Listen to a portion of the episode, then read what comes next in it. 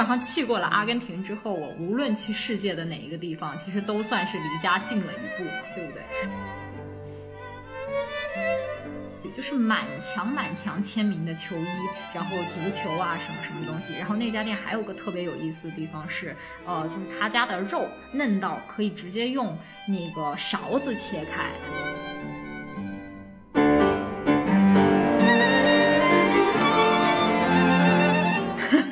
他甚至跟我说，他说你结婚之前，你必须先跟你你你你的伴侣就是跳一段 tango，要 tango 都没法一起跳，就没法一起生活。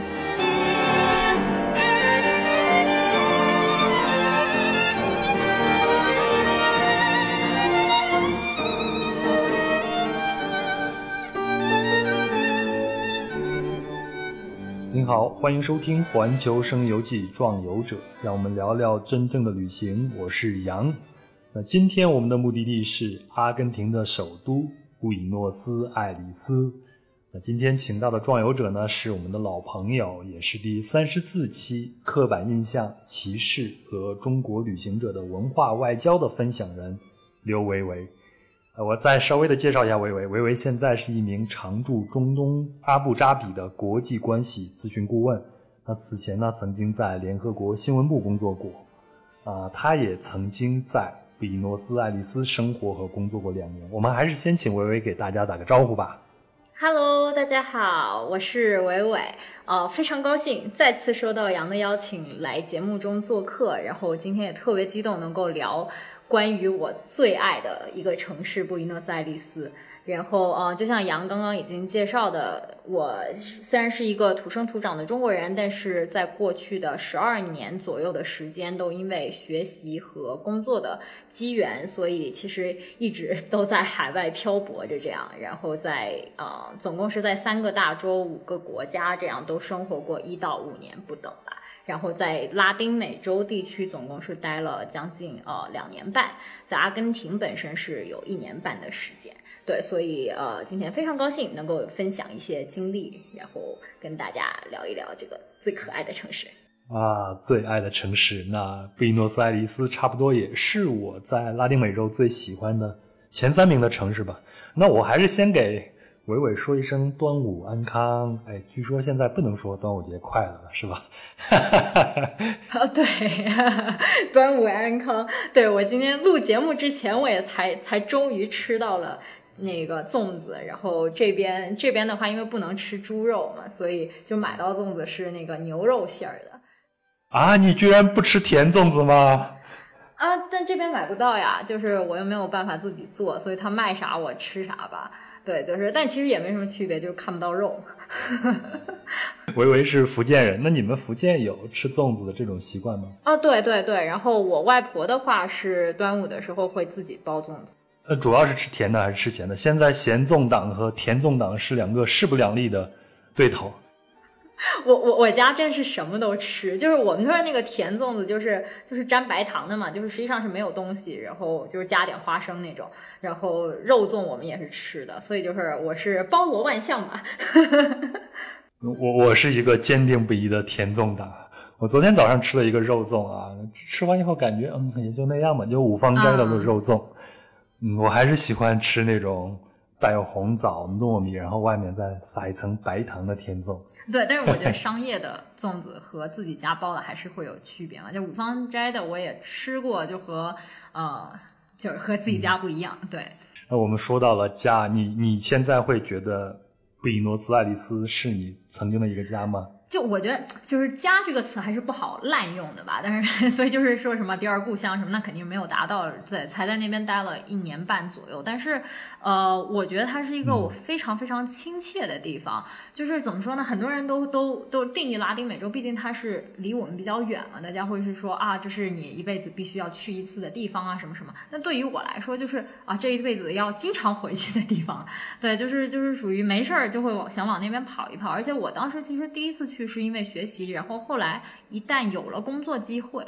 哎，那是哪一年？我第一次去是一四年，第二次去是一八年。对，所以所以后来的话，就是属于一有工作机会，第一个想到肯定说啊，那我去布宜诺斯艾利斯啊，就就是是是一种熟悉感吧。就我觉得还没有到家，但是肯定就是一种啊，我去那边我不害怕，然后我有人 在那个地方，然后有就很熟悉，一切都对。我知道你一四年去的时候是因为交换，对吗？那你当时为什么会选择去利诺斯爱丽丝这个城市？哦，这个的话。其实我很多人都会觉得说，可能去之前会就是有向往，说比如说看了很多人去是因为这个什么春光乍泄啊，或者说喜欢梅西，或者喜欢那边帅哥或者 Tango 之类的东西。对，但是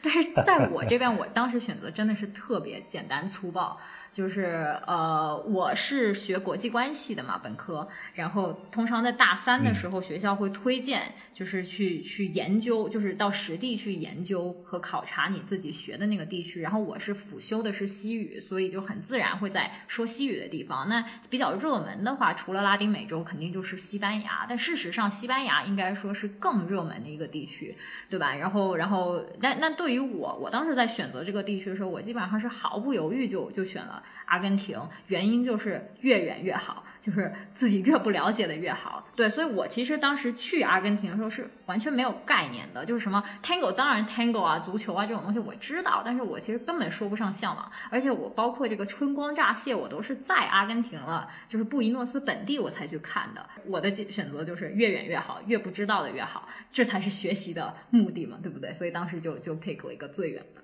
地方。那说到最远的地方。我得给大家讲一个知识点，就是对直点。那什么叫做对直点呢？也就是地球同一直径的两个端点。呃，换一句话说呢，就是你现在的脚下，你给它挖一个贯穿地球的洞，那另一端的洞口就是你的对直点。那差不多，中国的对直点就是阿根廷这个国家了。我们如果要是拿北京来举例的话，北京你看是北纬四十度，东经一百一十六度。那么北京地区的对峙点，它的经纬度数呢，就是南纬四十度和西经六十四度。这个地方呢，刚好就在阿根廷东南沿海的内侧，也就是在那条河叫内格罗河吧旁边。但那儿呢，现在是茫茫的潘帕斯大草原，没有什么大城市。但是咱们可以四舍五入一下啊。布宜诺斯爱丽丝就算是北京的对峙点了，对吧？你你这个特别专业了。对我后来去那边工作，然后我记得呃，就是第一天自我介绍的时候，然后大家也是说啊，你怎么跑这么远的地方来啊之类的。对，然后然后当时我我当时突发奇想，我就我就想说，对这个这个这个地方真的是我可能这辈子离家最远的地方，所以就是基本上去过了阿根廷之后，我无论去世界的哪一个地方，其实都算是离家近了一步嘛，对不对？对，当时当时就觉得，哎，这个感觉还还挺好的。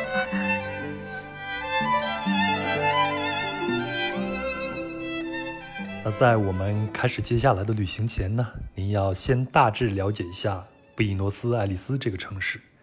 如果您手边有地图或者地球仪，那就更好了。可以看到，布宜诺斯艾利斯就位于南美洲的东南岸，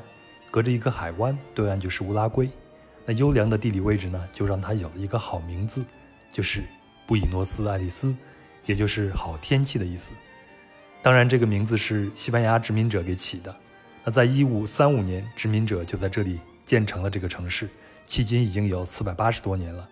那现在的布宜诺斯艾利斯呢，在建筑风格上，其元素多类似于巴黎和马德里。而整个阿根廷种族非常单一，大约百分之九十七的人口都是白人，绝大多数都是西班牙裔和意大利裔。那在一战之前呢？阿根廷曾经是经济强国，有大量的欧洲移民涌入，所以在布宜诺斯艾利斯大约有二十五万人的犹太人。这儿呢看起来就更像是一个欧洲城市，所以呢一直有南美巴黎之称。那这儿呢也是南美洲的第二大都会区，在一九一三年就建成了南半球最古老的地铁系统，也有世界上最宽阔的七月九日大道。除了拥有大量的博物馆外，这里还是当代街头艺术的重要中心。还拥有超过二百八十个剧院，比世界上任何一个城市都多。欧洲化、南美国家的首都和祖上也富过的经历，让这个城市充满了魅力和可供探索的地方。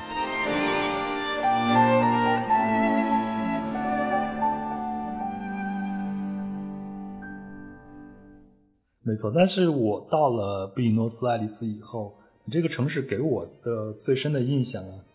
如果让我用拟人化的比喻来说一下的话，我会形容它像是一个呃老绅士一般的城市，就是略显得有点老态，但是呢，它体型是非常端庄的，然后穿着一丝不苟的西服。它这整个城市给我的就是这样的一个感觉，像是你看它的外号就叫做南美巴黎嘛，所以它给我的感觉就是一个非常欧式化的一个城市。我不知道你是你到了阿根廷，到了布宜诺斯艾利斯以后，你对他的印象是什么样的？真的，我觉得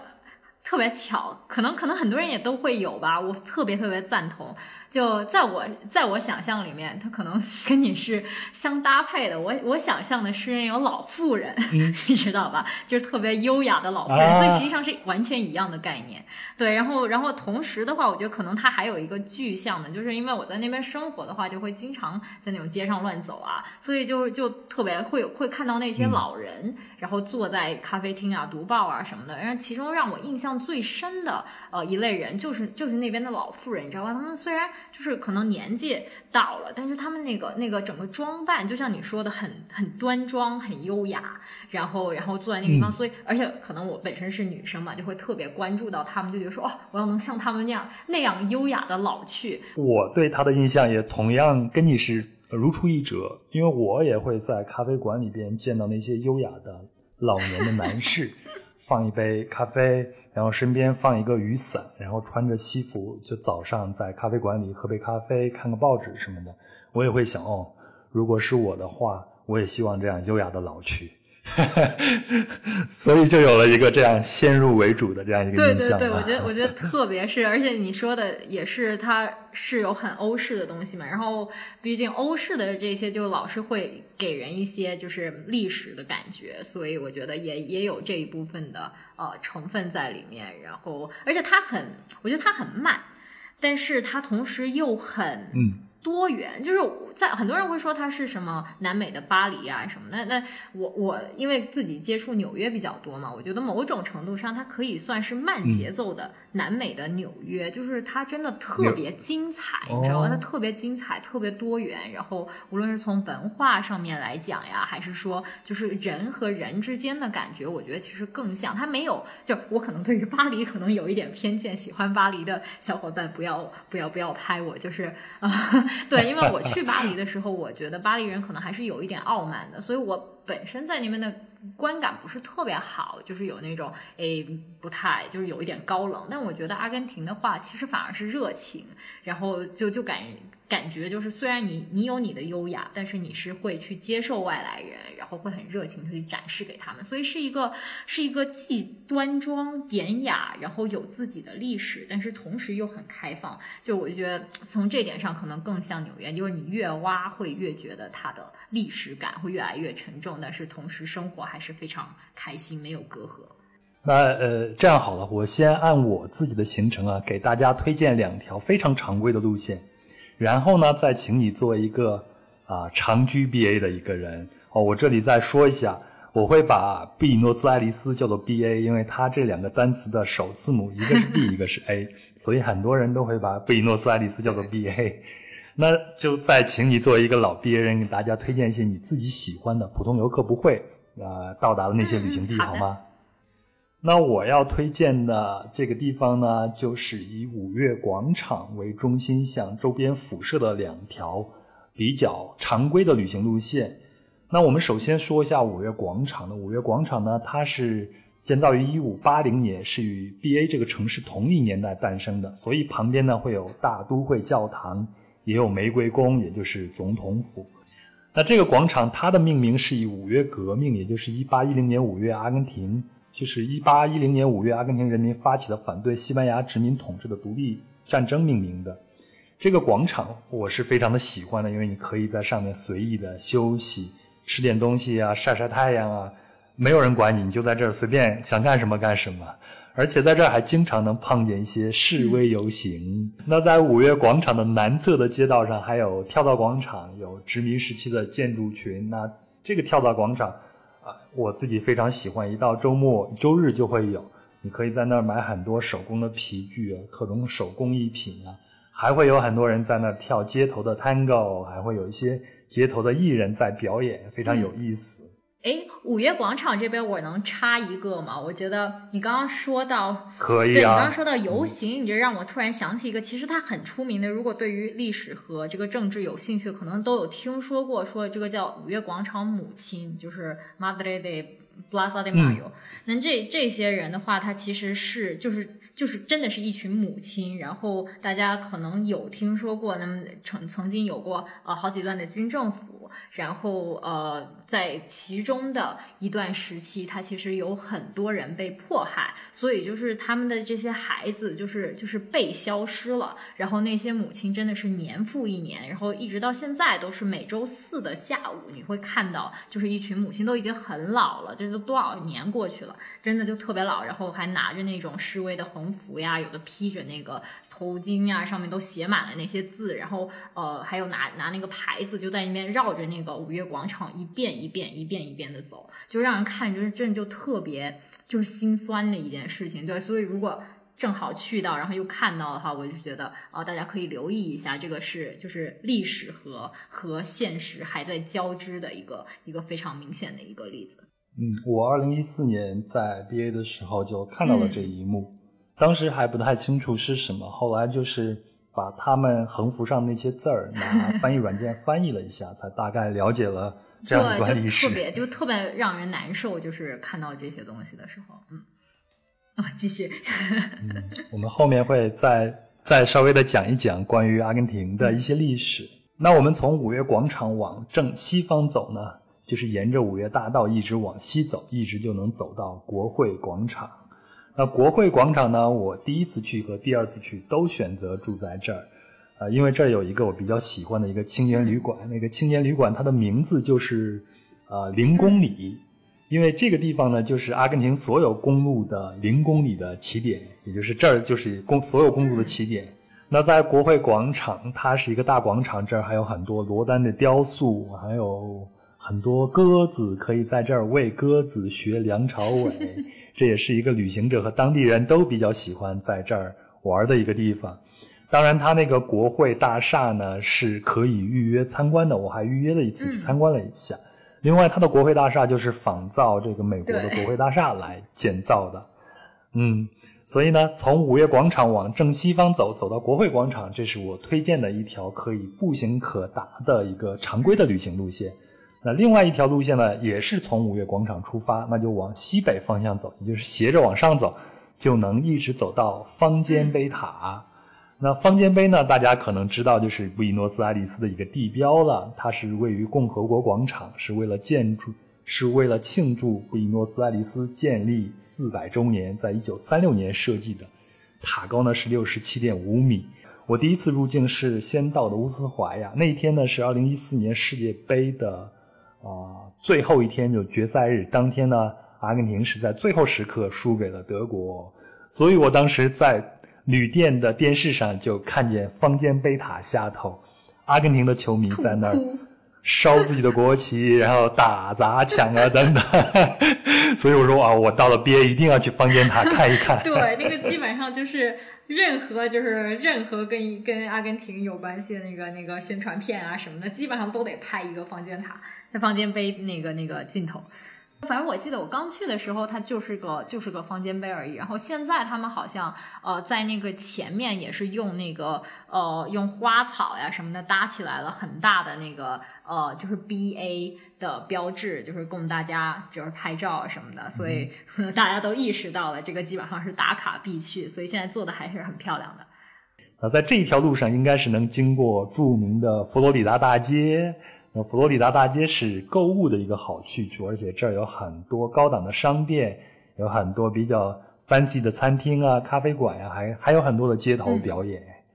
对对对，就是就是那边的话，它有一些斜的路，然后有就是你也可以走那个三角形的两个边儿这样。对，然后佛罗里达可能不是说最近的，但是它就是很多人会习惯从那边那边走。但是你走到了那个 Cordoba 大街的时候，你是需要有一段路可能是没什么风景，然后你才能和接到那个那个呃七月九日就是方尖碑那个那个路上。对，但是对大家很多人会这样走。哎，我个人还很喜欢去的一个地方是马德罗港，你前头也提到了，它就在五月广场的东南方向，就是你到了五月广场就步行可达。我前头说的这两条常规的路线都是可以步行去走过去的。那这个马德罗港以前它是一个老港口，大概是从九十年代开始才开发的，所以现在能看到很多的啊由旧仓库改建的餐厅啊、办公室等等。我觉得到到这儿呢，你就在这个港口旁边喝个咖啡啊，晒个太阳啊，然后看看旁边的人滑板啊，什么都很都很舒服的一个地方。是是是，那那个地方，而且那个什么呃，有很多现代，就是最整个。布宜诺斯艾利斯是可能最现代的那个呃地标建筑，可能不算地标吧，就是建筑物都在那附近，包括我们的那个呃 ICBC 大楼，就是像个开瓶器一样的那个，也也都在那附近。所以我是觉得，呃，从五月广场那个就是往反方向走，和刚刚那条那几条路都不一样的方向，背面走。的话，然后就会突然有一种哎，现代和和历史交融的感觉，我觉得很有意思。没错，特别是你站在女人桥上，抬头就能看见工商银行的大楼。对对对。那女人桥就是在马德罗港口，它就它是一个斜拉桥，嗯，大概就是一百六十米长，然后横跨啊那条港口的两端，然后它的造型看起来据说是像一条鲨鱼的形状，但是我看不出来。然后呃，据说这个建筑师他是一个西班牙人，就是模仿的就是一对儿跳探戈的男女的造型。我当时去的时候就看见很多的模特在上面拍 硬照。大饱眼福，太漂亮了。对，那个那个女人桥，实际上我一直到现在我都不知道为什么叫女人桥。你你说这个 tango 的这个这个造型，我还是第一次听说。我之前听说的是像那个什么高跟鞋，反正我也没觉得像，我就觉得它就是一个很抽象的白白的桥。对，还还挺还挺现代化，还挺漂亮的。是我没有觉得它像女人桥。那维维给我们推荐一些你自己觉得可能平常大家不会去的一些地方，但是你觉得非常值得去。探索去游览的目的地呢？对，嗯，其实对我觉得你刚刚说的这些，就肯定都是如果是第一次去嘛，肯定肯定要去。然后就就在那个区的话，再补充一个，你可能也都去过的那个科隆大剧院。然后，然后这个地方的话，因为它是属于历史非常悠久，所以。呃，里面就是就是很古典的那种剧院的感觉。然后作为在那边长期生活的话，除了说去看它那个建筑，它内部是可以参观的，然后也有可以到后台去，就是你预约一下是免费去的。然后平常的话，就是如果那边有节目，其实节目的质量都还挺高的。那么作为在那边工作的人，嗯，呃，就是会抽空去那个地方，就是真的是度周末呀什么的，那是很好的一个选择。然后我在那边一是看过呃一场沙拉布。莱曼的演唱会，就是我觉得质量是很高的，然后也有听过歌剧，然后看过芭蕾舞啊等等，所以这点又让我觉得它其实很像纽约。队，这是一个呃，如果大家在。阿根廷待的就是布宜诺斯艾利斯待的时间稍微长的话，不妨去体验一下那边的文化生活。而且，另一点来讲，就是虽然质量很高，但是票价很便宜。同样是呃很高级的演出，然后到了阿根廷，因为要照顾那边的经济，所以票价可能是你在纽约看的三分之一都不到。对，然后呃，在那一个区的话，实际上我觉得差不多你已经就是 cover 了。呃，大部分大家应该去的地方啊，还有一个就是就是这个方尖碑所在的这个七月九日大道 Nueve de Julio 这条街的话，它应该算是世界上最宽的街了，然后。其实，在那个我我很喜欢做一件事情，就是站在那个方尖碑那那附近，然后就是反反复复的过街，你知道，他过一次街可能要三到四次的那个等三到四次红绿灯，但是你站在那个马路中间，对那个车速其实是很快的，从你旁边就呼啸而过的那种感觉，你就觉得天哪，就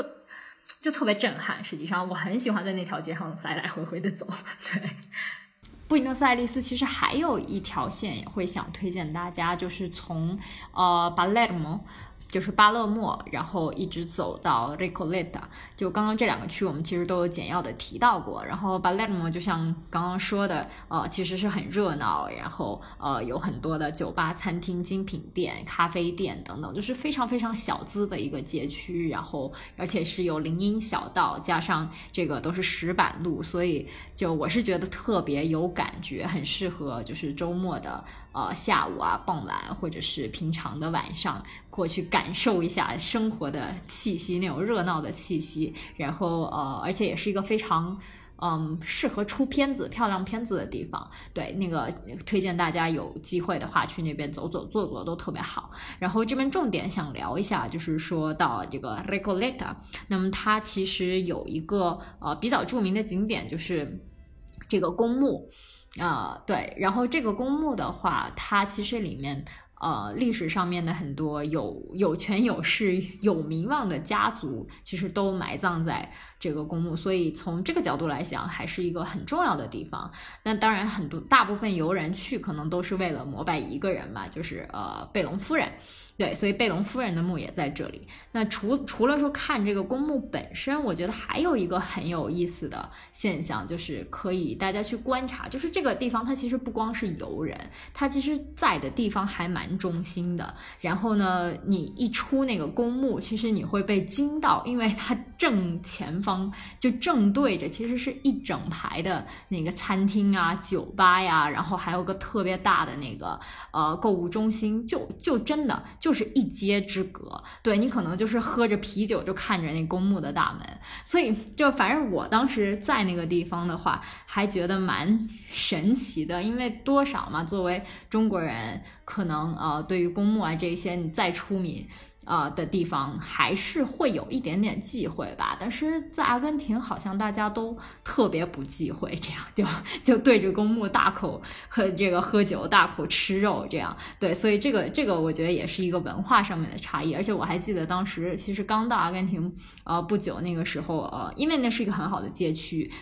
所以旁边其实房价还挺贵的，然后当时公司帮着订的酒店其实就在那公墓旁边啊，然后对，而且而且当时当。当时他给了我的第一个房间，然后就是一开窗，他跟我说风景很好，就是就是我我想要的是那种呃比较通透的房间，所以所以他给我了一个有这个，然后我一打开，它就是直面公墓，其实我是有被吓到，然后我就跟前台说能不能。帮忙换一个吧，然后他们也特别呃通情达理，说好。然后后来服务员跟我们说，其实阿根廷本地人呃不是特别介意这个东西，对，对于他们来说真的无所谓。然后但是巴西人还有亚洲的人，他们有遇到过很多游客不愿意。住在就是直接面朝那个公墓的那一方面，所以这个这个东西也是啊，大家可以去感受一下，那旁边真的是非常热闹。然后作为本地人也是经常会到那个地方去吃吃喝喝，听起来还蛮奇怪的。你刚刚说的，其实我不是很确定，说你刚刚说从五月广场往那边走，就是这种这种集市啊什么，是是已经说到了那个呃圣尔圣特尔摩嘛，San Telmo 那一块了没有。OK OK，因为从那条路其实应该差不多，因为从五月广场那边出来，就是你一直往南边走。不好意思，我方向往方向往南边走。对对，往南边走的话，其实一直走，呃，就好呃十几十几二十条街吧，可能就走到了圣特尔摩。但是就是像你说的，就紧围着五月广场那附近，它已经开始有这个小摊儿小贩。是。然后就是到了那个周末的时候，对。但是如果说想要就是呃看到就是最热闹的话，那就是建议大家就一直在往下走，中间可能会有一段很冷清那种。破街啥也没有，但是你呃出了那一块儿，然后走到了圣圣特尔摩本身，就是我们说这个所谓的老城区，那个时候真的是周末，简直就是热闹到爆炸这样的一个一个街区，就特别推荐。呃，其实一是很多人去那边就是膜拜那那那个那个 Tango 的酒吧，就是 Bar Sul。在 在春光乍泄里面，但是实际上我自己是这么多也没有这么多年，一年半在那个地方，其实根本就没有去过，因为很多人跟我说他可能已经过分商业化了，然后我反而是去了别的这种 Tango 酒吧。那但是我是非常喜欢圣特尔摩，所以你说作为本地人平常去哪儿，那这个真的是我周末特别爱去的一个地方。然后呃，一这个集市可能你看一两次你就有点腻了，但是我会就是错过集市的话，呃，错开集市的话，我会喜欢去那。那边喝点小酒，然后呃那边有很多咖啡厅，然后会有一些奇奇怪怪的餐厅可以去可以去尝试，所以那个地方的话，我是我是觉得说特别适合你去感受一下本地人。然后在那个，而且它那个圣特尔摩的那个那个街区，因为房子都很老，然后然后有很多的餐厅啊什么，它实际上就是直接把老房子啊什么来改建。然后其中有一家餐厅，我觉得特别有意思，它叫它叫 Saigon，就是西贡嘛。西贡它是一个越南的米粉店，然后应该是从工厂呀那种那个，所以它的顶特别高，然后进去特别简单，但是就是里面的那个桌子啊什么，就是五颜六色，就特别特别东南亚那种感觉。对，但是那个那个的话，是我作为亚洲人嘛，要养亚洲胃，所以就会找到，而且离我们公司也不远。然后后来就发现说，这个这个基本上算是他们那边的。呃，网红店吧，就是你会在那一家店里面遇到各种各样失散多年的朋友，就是特别神奇。对，然后那家那边还有一家是牛排店，那家牛排店的话也是历史特别悠久。呃，我回头找一下名字，有点忘了。然后它是特别多球星都在那个地方呃吃过，所以它那家店你一进去就是满墙满墙签名的球衣，然后足球啊什么什么东西。然后那家店还有个特别有意思的地方是，呃，就是他家的肉嫩到可以直接用那个勺子切开。啊，是是牛肉吗？是牛肉吗？是牛肉，是牛肉，就是特别神奇的一个地方啊！所以强烈就是大家，如果是也是膜拜足球明星的话，去那边就一网打尽这样。嗯，好，既然我们说到吃了，我就迫不及待的想和你展开这个话题了。这可能是我最怀念 B A 这个城市的一点，就是阿根廷的牛肉了。哎，我先问你，维维，你算是一个肉食主义者吗？呃，我是杂食吧，真什么都吃。嗯。我想起来，在一九九零年代，有一位阿根廷总统对一本美国杂志的记者说：“告诉你们的读者，如果你是个素食主义者，就别来我们的国家了。”可以想，我觉得这是真的。可以想象一下，阿根廷人对牛肉有多么的狂热。那阿根廷的牛肉真的可以说是我走了六个大洲。觉得世界上最好的牛肉连之一都没有，它就是最好的。而且我在路上碰见过一些旅行者，我会跟他聊说去过阿根廷，我就会问到你在阿根廷那边会吃些什么，然后他就告诉我三个一个词连续说三遍，就是牛排牛排牛排。真的是这样，就就我觉得它不仅是说好吃，而且性价比高到。就是我觉得除了阿根廷之外的话，再也找不到这样的。对，我现在就是，我现在在别的地方的话，之前是也是会会去找牛排馆呀什么，我现在基本上是拒绝的。我就觉得，嗯，我总有一天会去会回阿根廷的。等我回阿根廷的时候吃个痛快，就属于已经拒绝全世界其他牛排馆了。哎，你还记得你第一次吃阿根廷的牛排是在什么时候吗？什么感觉呀？其实我已经不太记得了，因为你在那个地方生活的话，说实话，就真的是。就是基本上是天天吃，要不然就隔一天就吃。然后我印象比较深，因为我当时第一次去的话是住在那个房东嘛，因为在那边学习，所以会有个房东阿姨，然后住在她家。然后对，她就经常会给我做牛排吃。然后完了，我去上学的时候，有时候如果下午也有课，那中午就不回去，那就会在学校附近找一些就是家庭，就是你算有点像苍蝇小馆的那一种，那是进去就就随便。就基本上每天中午都在吃牛排，因为真的很便宜，然后又很管饱。这样对，所以其实，在我的印象中间，我在阿根廷的时候就没有不在吃肉的时候。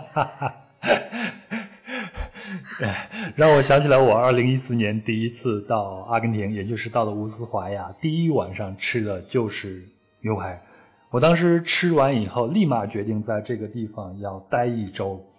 实在是太好吃了，而且非常就是光是吃肉，对，非常非常的便宜，就是牛肉啊，就牛排剔骨牛排，在超市里边大概就合人民币二十五到三十块钱人民币一公斤左右，想想有多便宜啊！特别神奇，对，然后推荐就是。就是去阿根廷的小伙伴，如果说你想尝遍各种部位的话，就是到那个餐厅里面，建议去点它，点它有一种一盘忘了叫啥的，就是什么部位都有，就是你刚开始吃的时候就都尝一遍，然后之后你就知道说自己最喜欢哪一个部位的肉质，然后大概的煮法是什么样子，那之后呃在那边你待的时间就天天吃那部位就好了。嗯，你说的不是阿萨豆吧？呃，算，但是 asado 的话，实际上就是在西班牙文里面，它其实就是就是烤肉的意思。对，所以对，所以就是你某一个部位的，它都都你可以你可以说它是是烤肉，但是它还有一种菜，就是什么都上的那种。对，然后如果特别爱吃肉的小伙伴，还可以去那种呃，就是无限量的自助餐厅嘛。这个很多人可能会想起那种巴西烤肉那种，但是它其实又有一点点。不像，就是我当时在在那边吃过吃过几次，但但我其实不喜欢，因为自己吃不了那么多，就是吃不回本儿那种。对，但是对，但是我当时去的那一家，它其实不太有人说，就是就是拿着那个烤好的，你知道过来到你桌上问你要不要，然后它是你可以到那个那个烤架那边，它会它会有大炉子啊，然后那那些师傅就是当场在烤，你直接到烤架那边你就点那个架子上面还在烤的东西，然后他一会儿就给你拿过来，是是这样，但是实际上概。概念很像，那如果特别爱吃肉的，可以去去那边吃。我第二次去阿根廷已经是落地的时候，已经是晚上九点多了。但是晚上九点多对阿根廷人来说，夜生活才刚刚开始嘛，所以他们的晚餐大概就是九点十点才开始吃的。我一落地一到旅馆以后，马上放下背包，第一件事情就是冲向夜幕。然后去找一家烤肉馆子。哎，对了，我们再普及一下，到 B A 或者到阿根廷的其他城市，你看到有一个餐馆啊，它上面写的，我的西班牙语发音非常非常的糟糕，大概就是巴利亚，但是那个“里”是要要要有弹舌音的，我不知道那个怎么发音，就 P A R R I L L A S。巴利亚，呃，巴利亚，对，巴利亚。如如果你碰到这个巴利亚的话，那这个店它就是一个烤肉店，烤肉店，对吧？是。你只要推门进去，一定能看见最显眼的就是一个巨大的一个烤架，它是一个明火明厨，然后有烤肉师傅在那忙活。就像你刚才说的，你想吃什么，然后你过去直接指指指点点就可以了。对，对，就看他那个滋滋出油啊，真的就是特别让人心醉。哇，你说这个滋滋出油，我想起来我第一次吃阿根廷的牛排的时候，你就拿那个刀把它切开以后，你就像钻开了一口油田一样，那个油脂就鼓鼓的就流出来了，你知道吗？然后那个肉汁儿啊和那个血丝就顺着那个纹理就缓缓的流下了。啊，现在想想都觉得过瘾呀。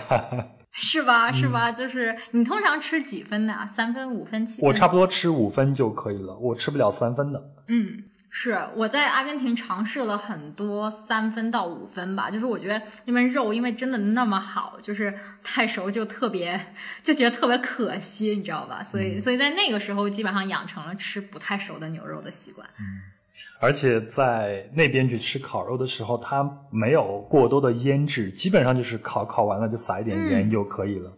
然后它会配酱汁，那个酱汁我非常的喜欢，他们的酱汁。Yes，就是叫青酱汁，我们就叫。他会用那个香菜呀、大蒜呀、橄榄油啊，还有牛至，还有红酒醋啊，然后就调一下。我前段时间还在 YouTube 上看到一个怎么做这种青酱汁的一个教程，我准备改天试一下。嗯嗯，是，就说实话，其实就我也不知道说那到底是个什么味道，因为它味道其实还，我觉得它还是挺淡的。对。但是我觉得它加完了之后，它真的特别提鲜，就是而且还解腻。嗯。啊，从某种程度上来讲，它有点像我们后来就特别着迷，有点像我们四川火锅那种油碟的那种感觉。但是它的哎有对吧？它的油里边会放一些碎香菜啊、大蒜呀，还有牛至，还有一些红酒醋，这样调出来味道就是特别的鲜。然后它能马上就冲淡那种肉带来的那种腻的那种感觉，让你多吃一点。对，真的是。然后不要忘记喝马黛茶啊，还有还有就是马尔贝克的红酒啊，也可以喝一点红酒啊。阿根廷的酒又那么好。对。就是马尔贝克酒的话，其实我我自己首先平时对酒其实之前研究不是特别多，也算是去了阿根廷之后才会开始就是注意到。但是我的印象说马尔贝克这这个这款酒的话，实际上嗯，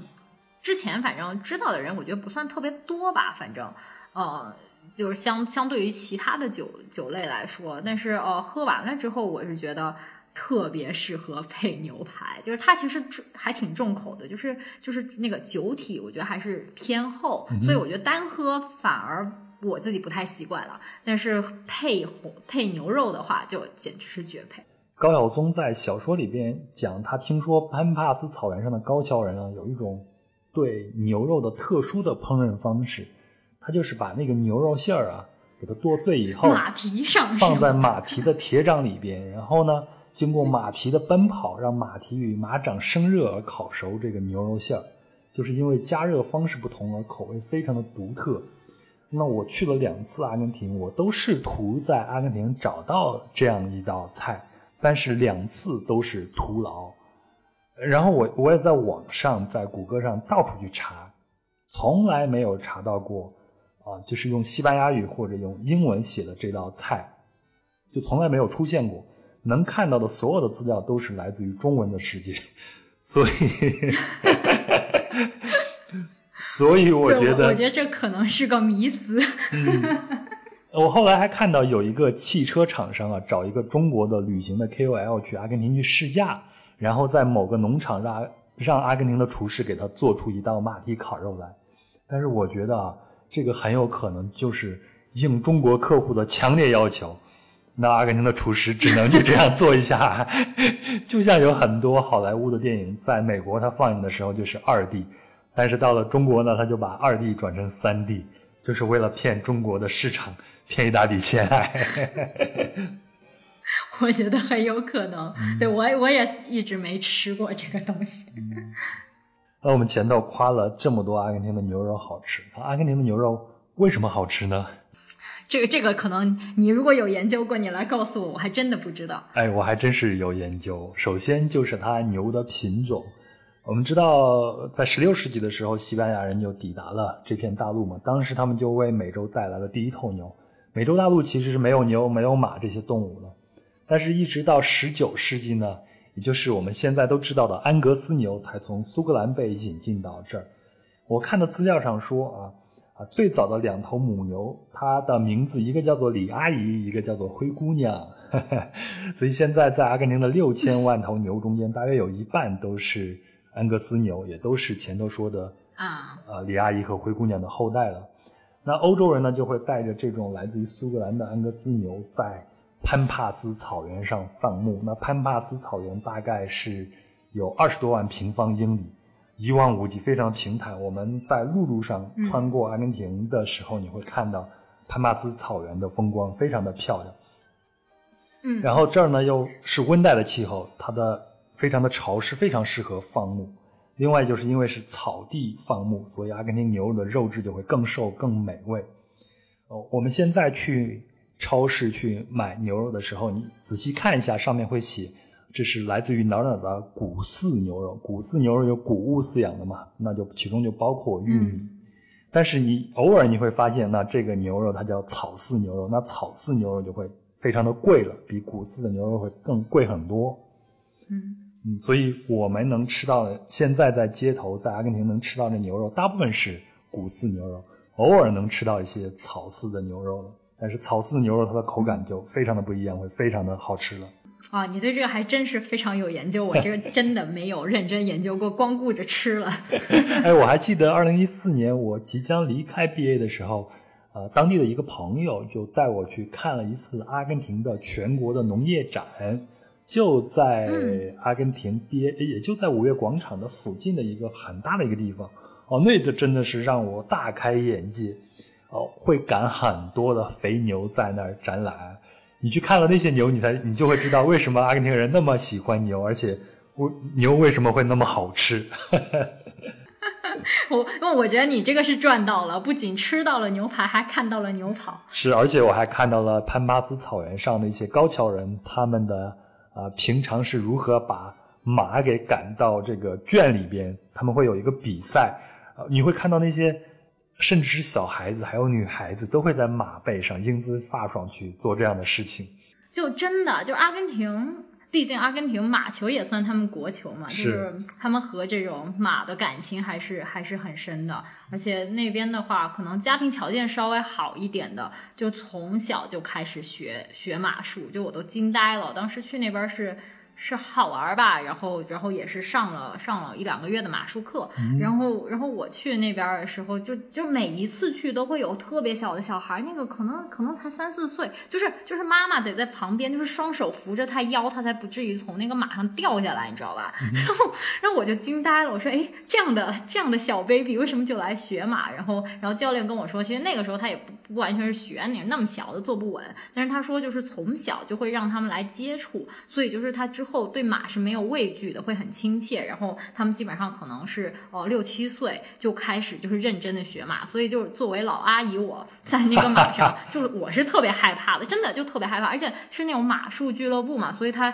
就可能呃一个月之内他就已经开始让我去去跳那个杆儿啊什么东西，我真的是吓出一身冷汗。但是那边的那个七八岁的小孩儿就特别溜，就英姿飒爽。对，所以就是我就觉得你刚刚正好提到了说跟马的这这一块，真的从小开始培养。嗯，你看我自己以前是报道体育的嘛，那我们都知道阿根廷是一个大球项目，是一个体育强国，包括它的篮球，包括它的足球。你刚才说的马球，甚至他们的橄榄球，在整个南美也是非常的厉害的。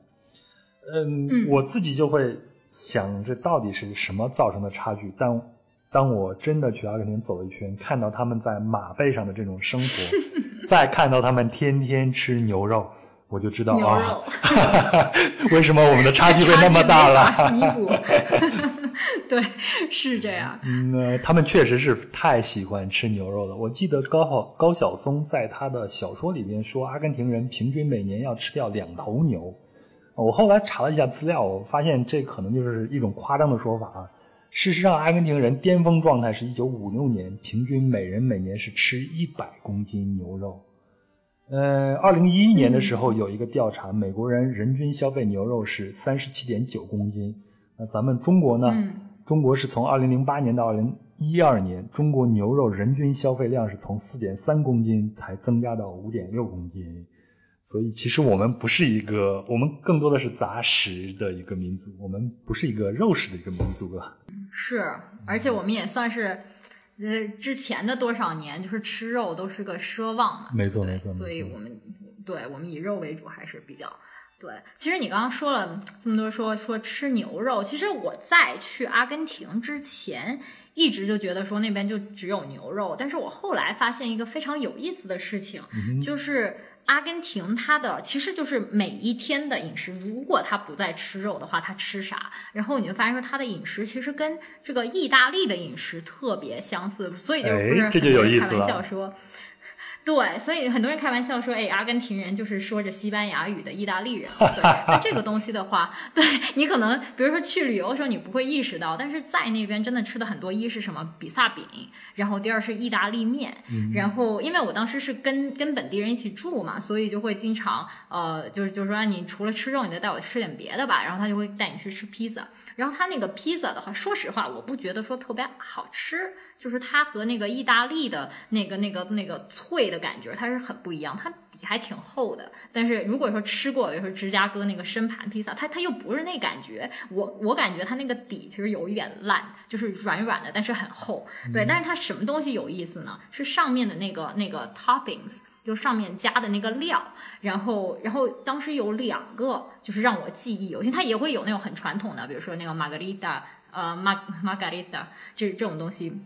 然后，但是呢，它有一种叫做 anchoas，我不知道你当时在那边有没有吃。我没有。对吧？就就特别奇葩的一种披萨，它是它上面其实就是就是那个番茄酱啊什么的，然后加上一种小鱼，那个小鱼可能就指头那么那么粗吧，然后也可能就中指再长一点点。那那个东西，它就它就满满的摆了摆了一面儿，上面都是。那那个算是阿根廷特色，应该是。然后你就在那边点，反正我在别的国家是没见过那东西，也不知道那什么鱼。但是它唯一让我记忆犹新的点就是死咸，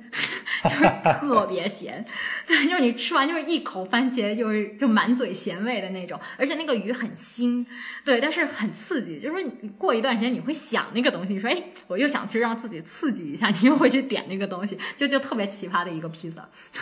然后，然后还有一款披萨叫做叫做 Fugazza。那那个披萨的话，就是我当时刚去嘛，就什么披萨就没见过的那个名字都点一遍。然后那个那个让我记忆犹新的是，呃，它其实就上面全是洋葱，就是加上加上一点那个那个 cheese 这样，就反正吃起来就是怪怪的。你你你你懂吧？就是你会觉得他们的披萨还挺奇葩这样。对，但是这个这个是我觉得说大家如果吃肉。的间隙啊，想要换一换口味，完完全全可以去感受一下。然后还有一个是特别有意思的地方，是它其实比如说在方尖碑附近就有特别多这种。嗯，很很老的，然后然后他们其实你一进店啊，他你会先看到就是一排两排那种呃站着的桌子，就有点像我们去鸡尾酒会，然后你不想坐下来，就大家围着桌子聊那种。对，但是它是它是一长排，所以就是很多如果赶时间的人，他会进去直接在柜台点点完了之后就站在那个地方吃，吃完了披萨就走人。所以这就是披萨在在融入生活嘛，就是他们真的是很频繁去吃的一个东西。那你第一次去的时候是住在呃普通人家家里吗？你会看他们家庭里边平常会吃一些除了披萨和意大利面以外，还有一些其他的传统的意大利的食呃传统的阿根廷的食物吗？他们其实平常的话就是就是家常菜的话，其实真的就是饭。那种呃，就是这种那种那种米，就是糙米的那种东西，然后然后加上加上那个肉，其实就就那么吃。然后还还有经常会吃那个那个呃土豆泥儿，那个吃的特别多。然后完了，意大利面真的是吃特别频繁的频繁，但是家里面实际上反而不会说太去做那个那个呃披萨，那披萨是很多时候上课间隙你就是快速吃，然后你就发现大家中午很经常都会吃那些东西哦。然后还有一个东西在家里面会做那个 chori chori pan，我不知道你当时有没有吃过，就是那个像像像那个香肠。夹在面包里面，像那个热狗一样那个东西，他们也是会在家里面。就是如果说烤牛排啊什么，也会顺便烤上烤上两个那个 chori chori chorizo，然后然后加上那个呃面包，就变成了 chori pan。就是这些东西其实真的都在家里面会经常吃。然后意大利面的话，他们其实还挺讲究。如果喜欢意大利面的小伙伴，可以在当地找到很多手工意大利面的店。对，然后呃，其实还是蛮蛮饱口福的。然后我之前的话，可能对意大利美食也没有说特别的研究吧。然后到了那边才发现说，哦，除了 spaghetti，就是那个 长条面，然后除了通心粉之外，然后还有那么多种的意大利面，而且而且。就是都是手工制作，所以就其实出了那个之之，就是现在就离开了阿根廷之后的话，实际上你也是能买到很多手工，但是那个价格就会高很多。但在在那边的话，基本上你你想天天吃都没有问题。然后然后在那边发现本地人特别喜欢什么，就是一个一个东西叫 gnocchis，我不知道你有没有吃过，反正就是一一坨的那种实心的那个那个那个面做的。呃，反正我是不喜欢吃，但是阿根廷人真的特别多人都特别爱那个东西。当时房东妈妈特别激动的说：“我要带你去吃一个特别好吃的东西。”他就带我去吃那个，我我反正就没吃完，所以就是跟我们口味还是有点不一样。然后还有一个东西，我觉得也很有意思，是是一种带馅儿的那个那个意大利面。就是呃，就是它其实看起来像我们那个小饺子，所以实际上在西班牙语里面，至少说在阿根廷那个地方，它叫我们的饺子，它就就叫 ravioli，然后就是意大利面里面的那个小饺子。对，所以就是他们就你看他思维方式整个就是这么被影响的。原来你的认知，你对意大利的认知是在比诺斯艾利斯完成的呀，这么多的东西。对。我我现在的思维就是觉得说，看到一个意大利人会觉得说啊，你你好像阿根廷人哈，就是是这样的。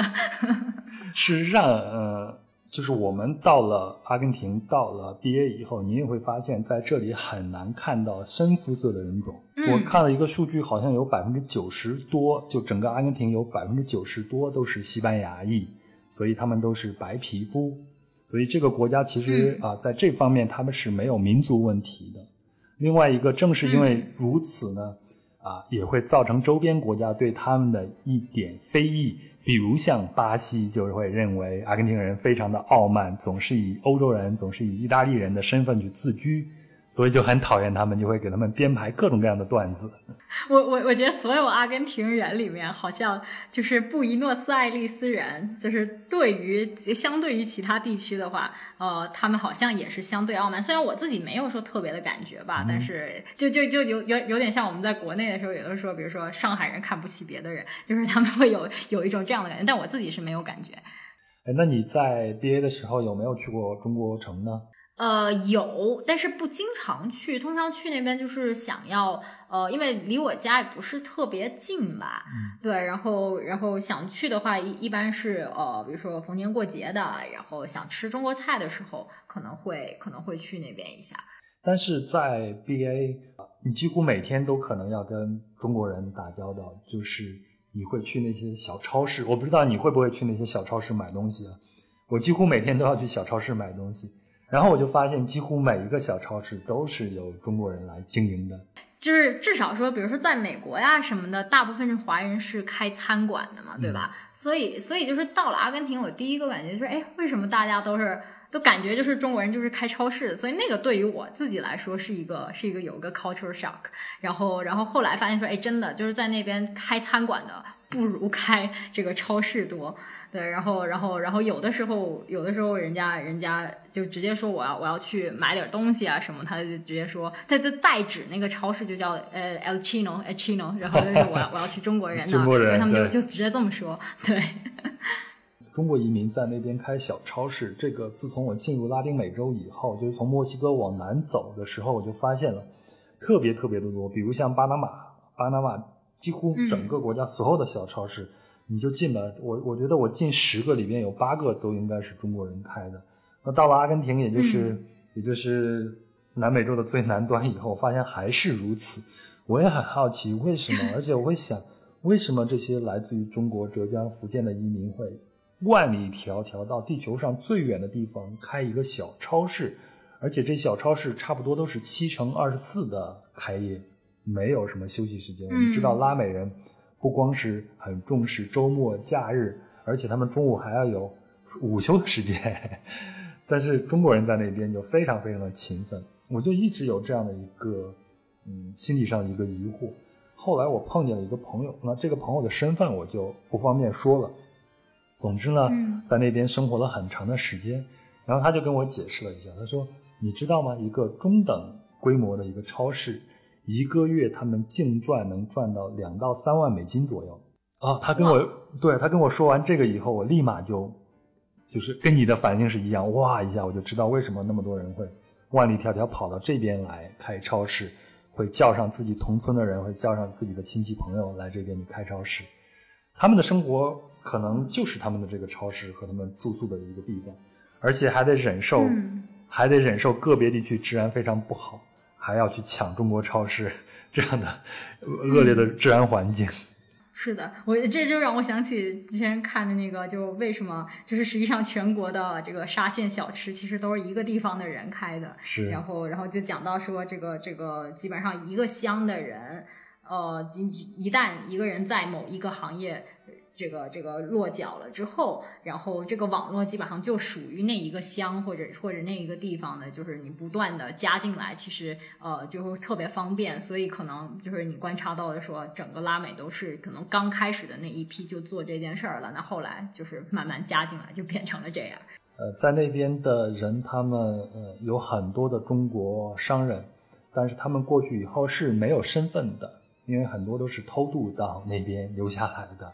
以至于整个阿根廷的政府对中国的呃签证长久以来都是非常非常的严格。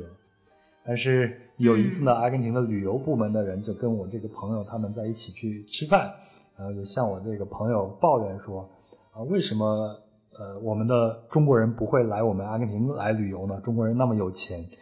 然后我这个朋友就说，那你们的签证对中国人那么难，中国人怎么会来你们这边去旅游啊？然后。阿根廷旅游局的人就会说：“哦，那我们把签证放那么难，有那么高的门槛，就是因为为了要限制这些非法的移民啊，他们来到我们这边以后就不走了，在这边非法的工作。”然后我这个朋友就说：“那你看，即便你们把签证弄那么难，门槛提高那么多，你们到底能限你们限制住这些非法移民的进入了吗？一样没有限制住啊。是，我觉得到现在，他们现在不是已经放宽了嘛？但是我觉得还是有偏见，特别是对对这个福建人是偏见很大的。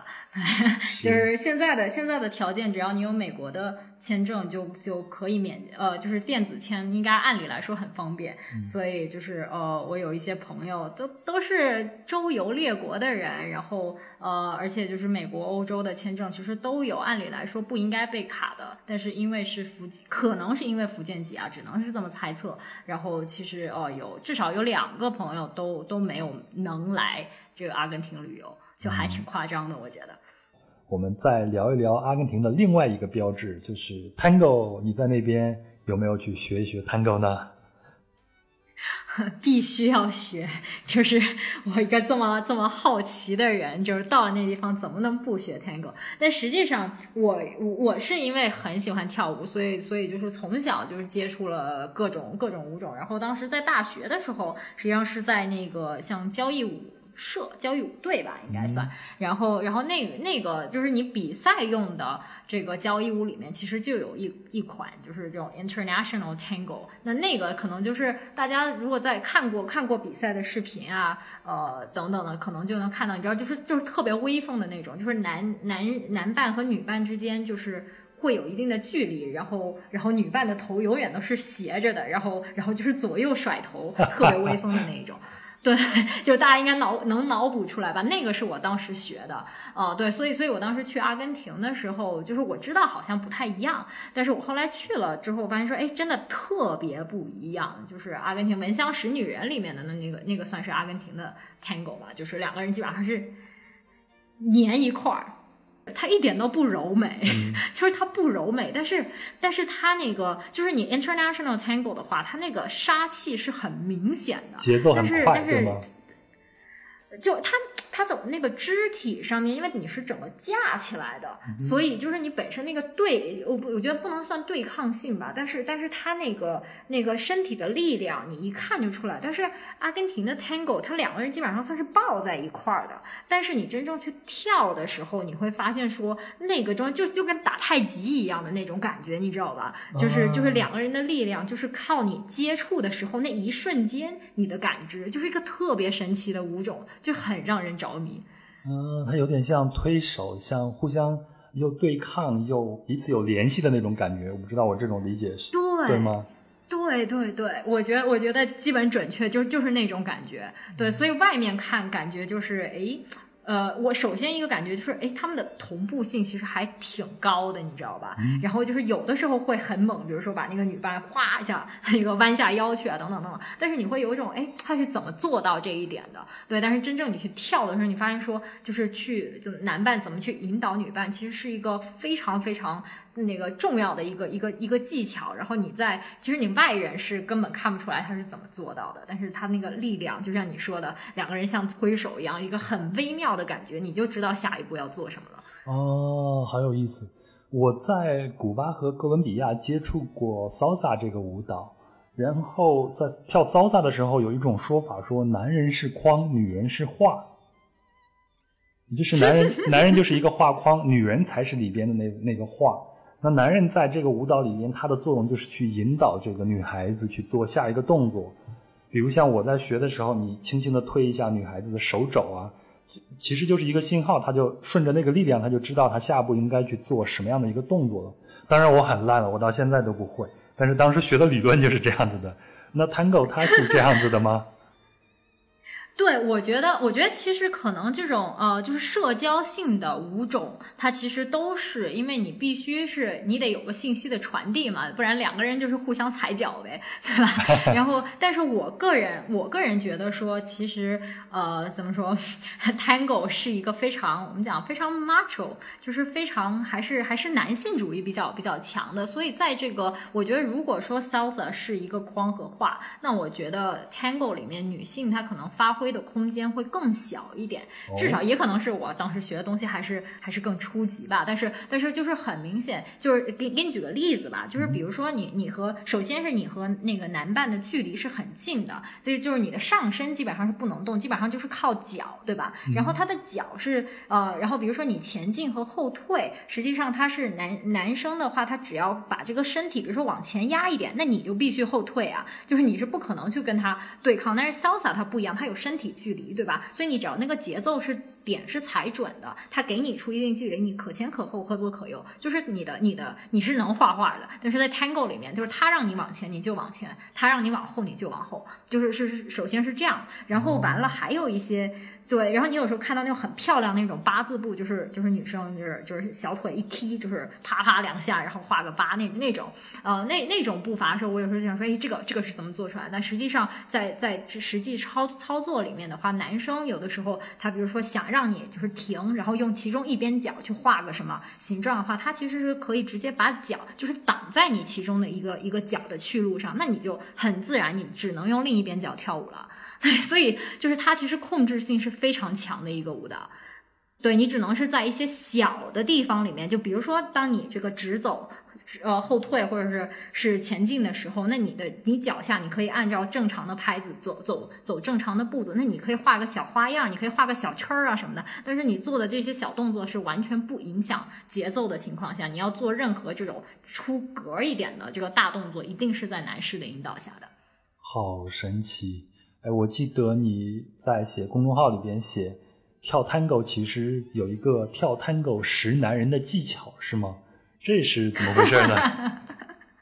这这个我开玩笑，大家别太当真。但是呃，基本上就是因为 Tango 的话，就像刚刚说的，一方面它是因为两个人的就是这个这个身体接触，然后信息传递，所以其实是很能看出人的一个性格的，对吧？他到底是用简单粗暴的呢，还是还是可能是稍微温柔一点？因为就比如说想要让你这个呃转个圈儿啊，或者怎么样，它可以是很粗暴的把你身体一扭，哎，那你那你不转你也得转啊，对吧？那还有一种，他可能会提前一点。他的他的手上可能就已经开始，比如说往某一个方向松开，你就知道，哎，好像下一个方向我要往那边走，这是风格是很不一样的。然后还有包括男伴是怎么来邀请你的，对吧？是是很温柔这种眼神很礼貌的呢，还是咵一下给你给你拉过来？行，就是有各种各样这种小细节。那这些都是都是当时教我的那个教练，他也是老司机了，所以他就跟我说啊，其实就是，而且他还还说到一个是也是一个 chemistry，就是有的有的女伴她就比较喜欢这种简单粗暴。一点的这个这个 signal，他就觉得这样他可能更好跳，所以这也是两个人就是能不能跳到一块儿去，也是这样。所以他 他他甚至跟我说，他说你结婚之前，你必须先跟你你你你的伴侣就是跳一段 tango，要 tango 都没法一起跳，也没法一起生活。那像我这种不会跳舞的人就不配结婚，永远单身狗，对吧？这都开玩笑，玩笑话，玩笑话。嗯，跳 tango 使女人。让我想起来闻香，呃，跳探狗识男人，让我想起来闻香识女人，特别是里边那一首经典的一步之遥那一首探狗的曲子。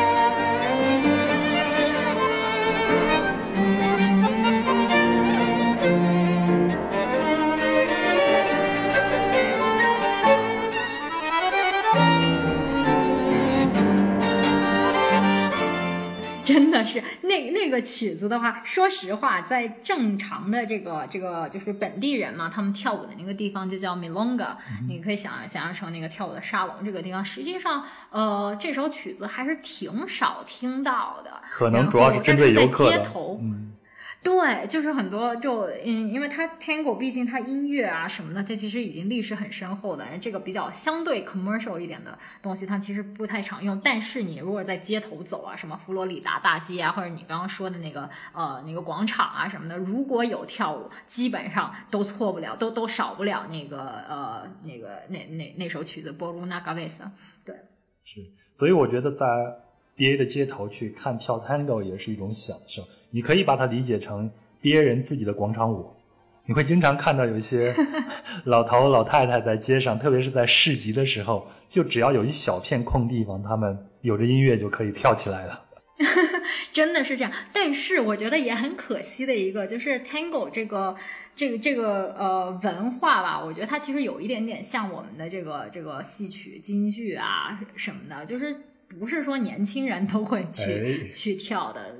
嗯，所以，所以其实我当时我是很喜欢跳这种东西，所以我是有认真的去学。我当时工作的时候是是是周末会去学这个东西。反正我的同事啊，年轻俊朗的同事们，听说我去跳 Tango，整个都惊掉了下巴。所以其实我在那边的很长一段时间里面，我都是跟跟那个那个老爷爷们跳的，真的就是年轻人都不会。啊，然后你偶尔会看到一些，比如说年轻的教练啊什么的，都非常少。普通人的话，还是还是上了年纪一些的会去跳这些啊，Tango 这样。哎，这个其实蛮有意思的。你像我在古巴，在哈瓦那，我住到房东家里边以后，我跟他说，哦，我这次来哈瓦那，我想去学一下跳 salsa。我的房东是一个跟我差不多大的一个女孩子，她也很惊讶啊，你来学跳 salsa？她说我喜欢的是。Funk 那样的舞蹈，非常的自由，因为他说我从小就是骚洒骚洒骚洒，我真是够了腻了。对，但是 salsa 的话，也可能是因为舞步相对简单，所以就是反而就比如说你在你在那个就是 club 里面，呃，当地人会跳 salsa 的比会跳 tango 的多太多了，所以就是年轻人其实 salsa 还是会就是时不时拿出来扭一下这样啊。呃，还是一个很很实用的社交舞，但是 Tango 基本上是销声匿迹，都是游人。跟你说，你去那个 Tango Club，就是上课的那种，都是游人，然后然后或者是那种短居的人，然后你去你去认真跳舞的那个 Milonga，就是跳得好的全是老人，就基本上是这样。那可能跟我们北京某一些学习京剧、学习武术的地方是一样的，游人可能占很大的一部分，外国人也占很大的一部分。对，所以反而是就是出了这个，比如说我知道什么上海、北京啊，会有一些就是专门很很很有很有激情的小伙伴，会专门去怎怎么说，重新创造出这个阿根廷 milonga 的。氛围，所以我就觉得挺可惜的。然后我当时在那边的话，是很努力的，就是尽情去享受这个这个氛围。因为我觉得出了布宜诺斯艾利斯，其实你还是很难找到那么就是呃，我们讲 authentic，那么呃纯正的 tango 的环境。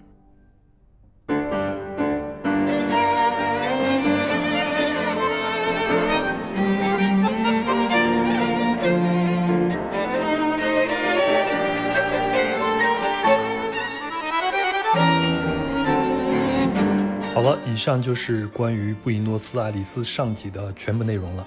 我和伟伟呢，为您聊了聊 B A 这个城市值得驻足参观的地方，也聊了聊最让我俩心动的美食，还有就是阿根廷的标志 Tango 舞。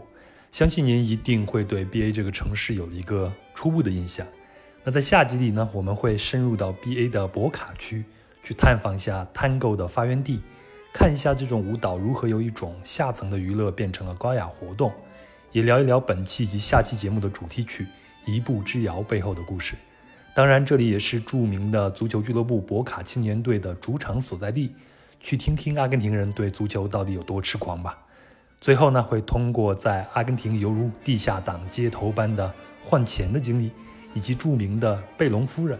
来聊一聊阿根廷是如何从当初的经济强国走到现在的麻烦当中呢？总之，下期内容一样精彩，千万别错过了。